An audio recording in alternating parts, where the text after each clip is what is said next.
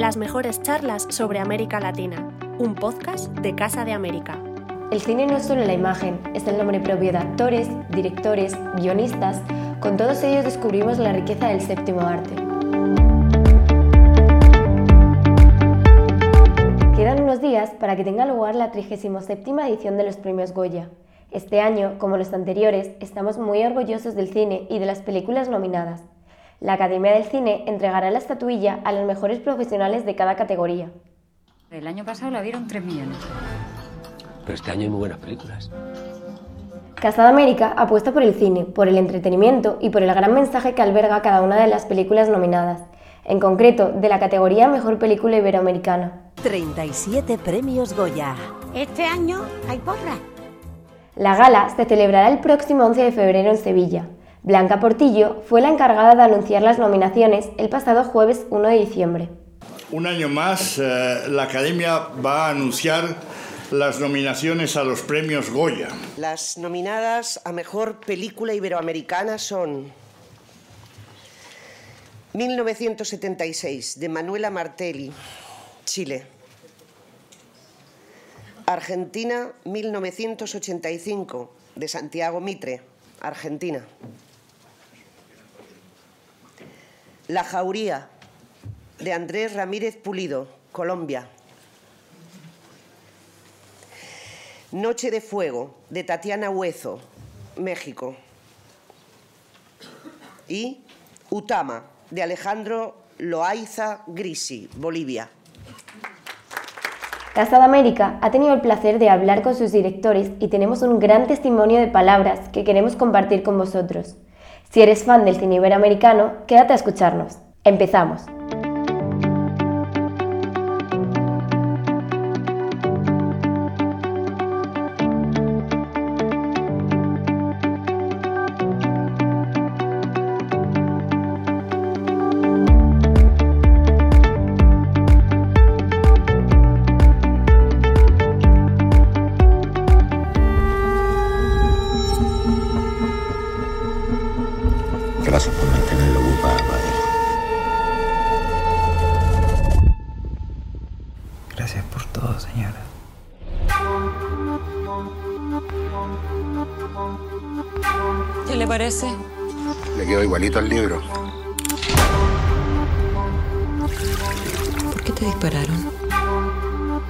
Podrías sacar unos antibióticos del hospital?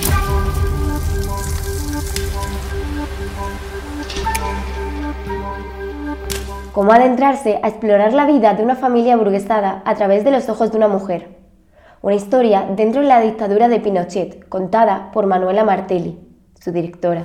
La película partió eh, inspirada en, en, mi abuela materna, que fue una abuela que yo no conocí, eh, pero que yo, eh, como juntando historias de la familia, cosas que iba escuchando, que un poco uno empieza como a naturalizar esas historias que, que aparecen aleatoriamente, pero de repente ya de, más grande tomé un poco de distancia y, me empezó a llamar la atención esta figura de esta mujer que siendo, habiendo sido dueña de casa y madre, eh, habiéndose casado muy joven, a los 18 años, después decide, eh, ya, ya de, bien más grande, eh, entrar a la Escuela de Artes Aplicadas. Y todo eso ocurría en el contexto de una dictadura militar, entonces me pareció importante volver como a revisitar esa, ese estado de ella,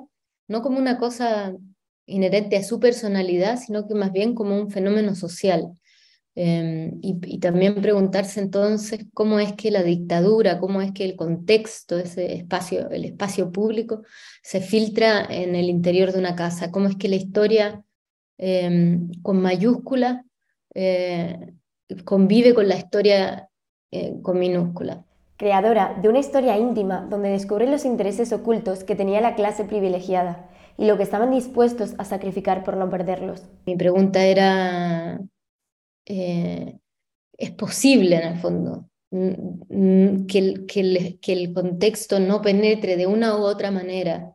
Es posible vivir de, impermeable a una dictadura y también Eh, eso, digamos, porque, porque claro, porque, porque hay una clase más privilegiada que en el fondo yo, yo, siento eh, que, que, estaba dispuesta a sacrificar la democracia en pos de continuar con esos privilegios. Y por eso me interesó eh, meterme justamente en un, en un medio de, de, una casa, de una mujer burguesa, entender cómo es que vive la vida esta mujer burguesa eh, en ese contexto de la dictadura y, y, y, empezar a observar de qué manera esa dictadura se empieza a colar en, eh, en esta casa, empieza a filtrar. Em, y, y, claro, y ella es un personaje que tiene esa, esa sensibilidad como para, como, como para empezar a, a, a, ver, algo se despierta en ella y, y es como un camino hacia la lucidez nominada a llevarse la estatuilla en la categoría de Mejor Película Iberoamericana.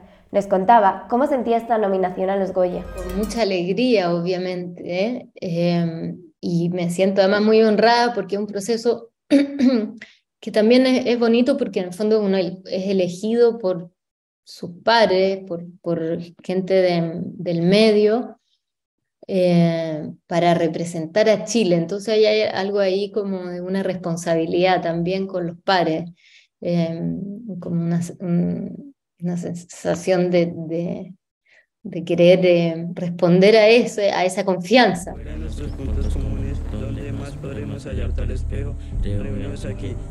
Un poco más fuerte. Pues aquí todos somos familia. Aquí trabajamos todos en conjunto. ¿Para qué? Para la recuperación de ustedes. Llegó el hiergo hoy y creo que trae los nuevos. Para los nuevos, bienvenidos. Esta va a ser su nueva casa, su nuevo hogar. Confieso que soy ladrón, estafador, bandido Solo yo tengo la culpa y estoy aquí dispuesto a pagar por ello. Creador de películas relacionadas con la búsqueda personal, Andrés Ramírez Pulido, autor de cortometrajes de gran reconocimiento mundial, explora la figura paterna como trasfondo de esta obra y cerrará así el proyecto que empezó hace cinco años. La jauría se gestó eh, hace cinco años realmente y hace parte de una búsqueda personal como autor que tengo eh, y que está ligado a mis dos anteriores cortometrajes, El Edén, que hice en el 2016 y se estrenó en, Berlín, en la Berlinale, y Damiana, que hice en el 2017 y se estrenó en Cannes. Las tres obras junto a La Jauría hablan o hacen intentan hacer un retrato sobre cierta adolescencia en la ciudad donde vivo, una adolescencia periférica que ha sido víctima del abandono o la violencia de la figura paterna. La Jauría es la historia de un chico adolescente quien comete un asesinato, un error, y ahora paga una sentencia en una cárcel experimental para menores en medio de la selva. Y tiene un gran deseo de cambio, por eso se eh, ciñe como las reglas de este lugar, eh, que mezcla em, cierta mm, terapia para cambiar a los chicos, eh, pero al lugar llega su amigo y cómplice el mono, quien trae todo un pasado del cual el no quiere regresar. Retrata las relaciones paterno-filiales que muchos jóvenes tienen en Colombia. La figura paterna ha marcado la historia de los protagonistas. En este caso, en Eliu, su padre, su abandono y su violencia ha marcado su vida y ahora su adolescencia y lo ha llevado no solo a ser una víctima, sino ahora a convertirse en un victimario. Y es el retrato de un común denominador que he encontrado en muchos jóvenes eh, aquí en Colombia y en la ciudad donde vivo, quienes tienen una relación conflictiva con su padre y una relación de odio. Mamá, ¿habló mi papá? No contesto. Mañana le hablamos.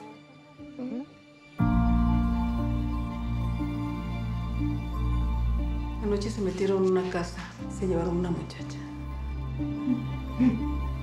¿Por qué traes los labios pintados? Todos sabemos que ha sido un año difícil. Ustedes son las mamás de mis alumnos y me gustaría que me dijeran qué saben sobre lo que pasó. ¿Qué creen que nos pasa cuando una de nosotras tres de repente se vaya? Noche de Fuego es un drama basado en la novela de Jennifer Clement, Players for the Stolen. Tatiana Huezo nos propone un viaje por un pueblo de la Sierra de México, donde las madres cortaban el pelo a sus hijas para que parecieran niños y estuvieran a salvo de muchos peligros. Bueno, Noche de Fuego es mi primera ficción, tenía muchas ganas de, dar este paso.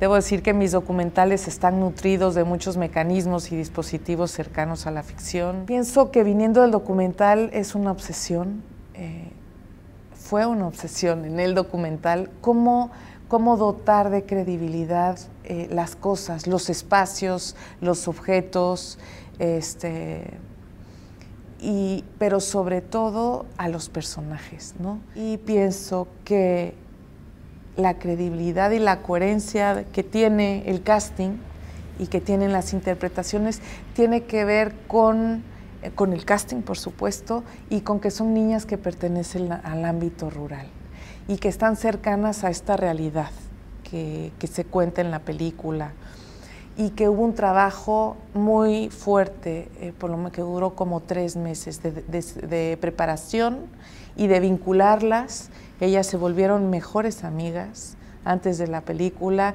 compartieron sus secretos, convivieron mucho tiempo juntas, se pelearon, se reconciliaron y yo llegué al, al, rodaje con este terreno ganado. ¿no? Noche de Fuego, seleccionada por México para representar al país en los Oscar en 2022. Construye un universo propio a partir de la mirada de las niñas protagonistas. Y es una película que cuestiona el silencio del mundo adulto. ¿no? El mundo adulto está visto desde, desde estas pequeñas, desde estas tres mejores amigas, eh, Ana y sus dos mejores amigas, y, y, también habla del amor, de la magia, de, la lealtad, eh, de la amistad y, de, y, del profundo amor que hay y de la contradicción que hay eh, en el mundo de una madre y de la relación madre-hija. Tiene muchas capas.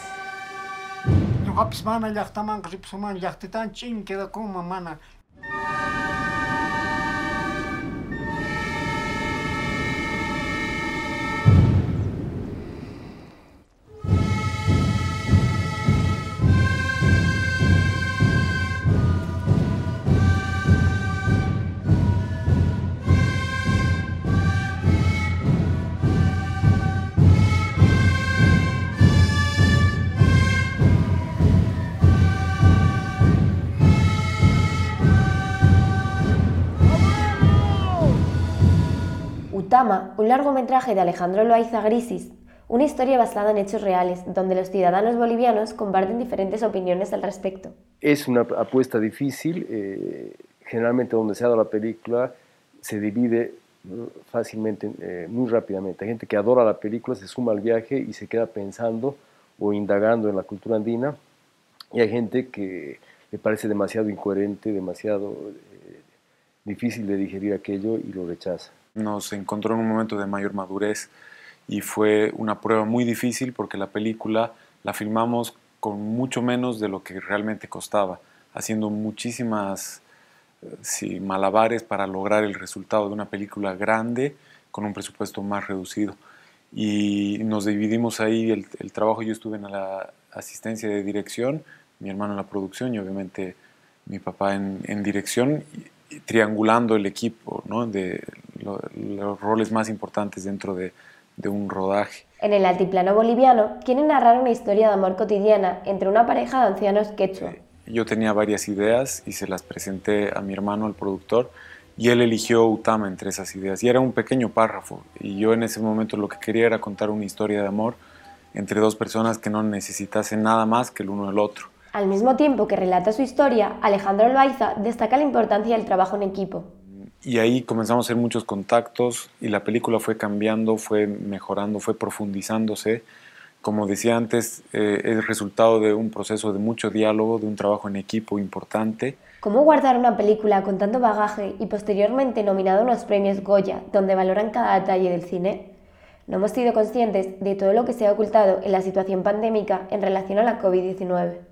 Llegó la pandemia, hicimos la postproducción durante la pandemia y la tuvimos guardada un tiempo largo esperando que, que mejore la, la, situación. Y recibimos una invitación de Sandas muy temprana, incluso antes de que abran convocatoria. Así que teníamos el estreno ya asegurado para el próximo año, meses, muchos meses más adelante, y tuvimos que guardar el secreto y la película durante varios meses. La responsabilidad jerárquica es de las juntas. ¿Cómo demostramos que ellos sabían?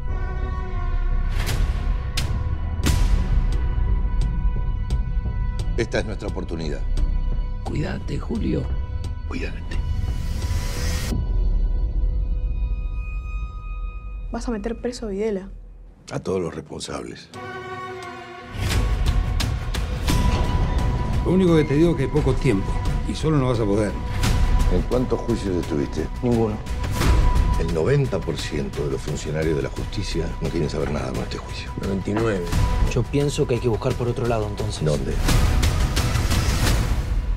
Sí. ¿Y si los funcionarios de carrera no quieren? Entonces traemos a los que no tienen carrera. Necesitamos demostrar que fue un plan sistemático. Que fue a lo largo de todo el país y durante los gobiernos de los nueve comandantes. En todo el país desaparecieron personas. Ellos son los responsables. Acá se trata de lo que el país necesita. Argentina, 1985, es un drama judicial basado en hechos reales y centrado en el juicio de los altos cargos responsables de la dictadura militar argentina. Toda una película donde ningún país se atrevió a llevar una dictadura a la justicia. ¿De qué tenés miedo, Julio? De todo. De que todo esto es una trampa. De que les pase algo a ustedes. Se metieron en nuestra casa y tengo audiencia en una hora. Policía, abre la puerta. Lo único que quiero saber, señor presidente, es si mi hija está viva o muerta. Lentamente, como para que no nos diéramos cuenta, una máquina de horror fue desatando su iniquidad sobre los desprevenidos y los inocentes.